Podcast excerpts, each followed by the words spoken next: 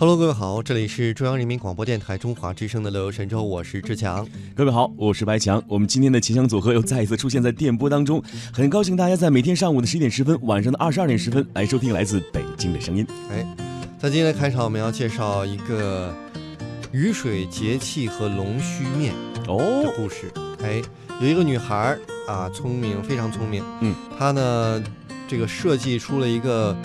石器时代二十四节气美食插画设计，太。这特别牛。他将过将这个二十四节气嗯，和这个美食完全的结合起来了。是这个女生呢叫做罗淑环，哦，这个作品不但为她大学生涯呢画上了一个圆满的句号，嗯更是让她拿到了二零一七德国红点传达设计大奖。对，其实我们知道二十四节气是我们老祖宗留给我们的一个宝贵的财富嘛。对，那么上千年的时间过去了，它仍然影响着我们大家的生活。那么节气始终，说实话，跟美食紧紧的联系在一起。我就在想，享受美食的同时，也能够感受到季节的变化，该是一件多美的事情。真的感谢这位罗书桓朋友。带给我们从传统的文化当中找到了属于中国文化的呃这个美食之美，甚至是展现中国文化的一个很好的一个载体了。哎，嗯，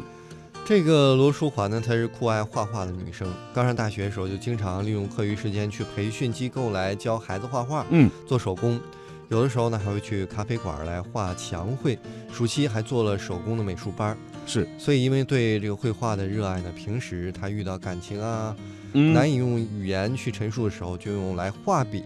去表达。是经常画着画着忘记时间，有时候画完了之后才意识到一整天没吃饭。哦，其实我们知道，呃，这个卢书桓除了喜欢画画之外，嗯他还是一个标准的吃货。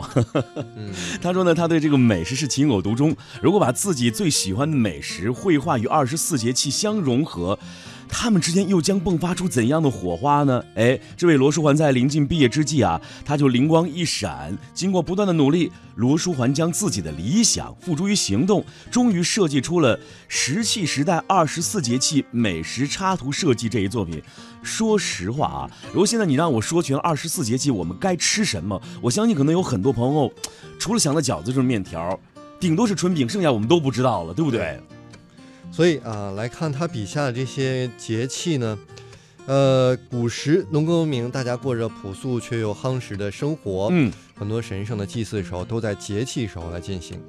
他呢介绍说啊，我创作的这个石器时代呢，二十四节气美食插画设计，就是将美食用手绘的形式来突出视觉元素，来提升传统美食的艺术性，不仅让人感觉奇趣横生，更能使二十四节气展现更加多元化。是我们还听这个罗淑环说啊，因为他爱吃美食，所以呢，每一次的这个插图的设计理念啊，是以趣味美食为主。哎，我觉得这点很好，嗯食趣非常重要嘛。对其中他说，每一样美食的细节呢，都根据真实的食物来进行一个刻画。那么罗淑环认为啊，国内的美食名称都很有特点，比如说二月份要吃的是龙须面，它的这个面条啊又长又细，口感是柔软，如同龙须一般，所以他特地在龙须面上画了一条腾云的龙，与其名称是相呼应。哎，哎，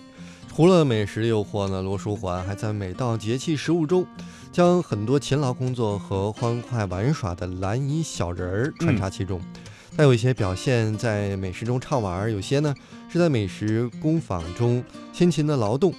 其实呢，最灵魂的部分就是这些人了，因为我想在里面体现人们在制作美食时候的一些工序，或者是享受美食后的动态神情。